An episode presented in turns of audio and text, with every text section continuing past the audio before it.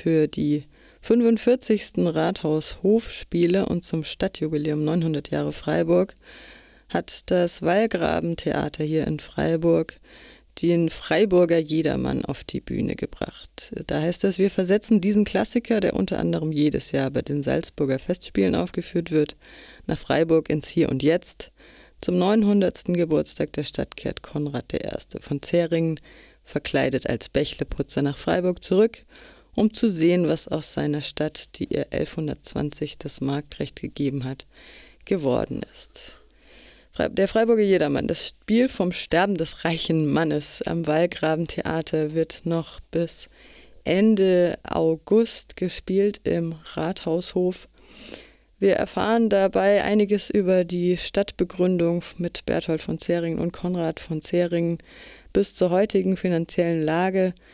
Überraschend positiv war der Blick auf die unrühmlichen Ereignisse in der Stadthistorie, Historie, zum Beispiel die Pogrome gegen die jüdische Bevölkerung wurden angesprochen. Da wurde das Publikum dann auch merklich, dem wurde dann merklich unwohl. Die zweifelhafte Erinnerungskultur und der aktuelle Umgang mit Geflüchteten war auch Thema.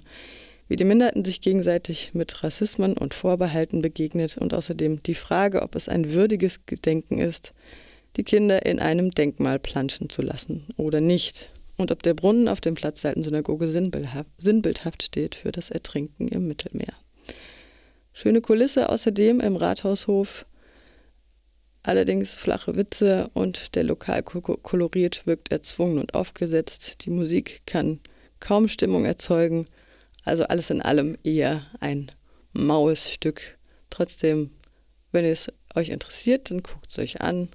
Eben am Belgraden Theater im Hof Open Air mit allen Hygieneauflagen.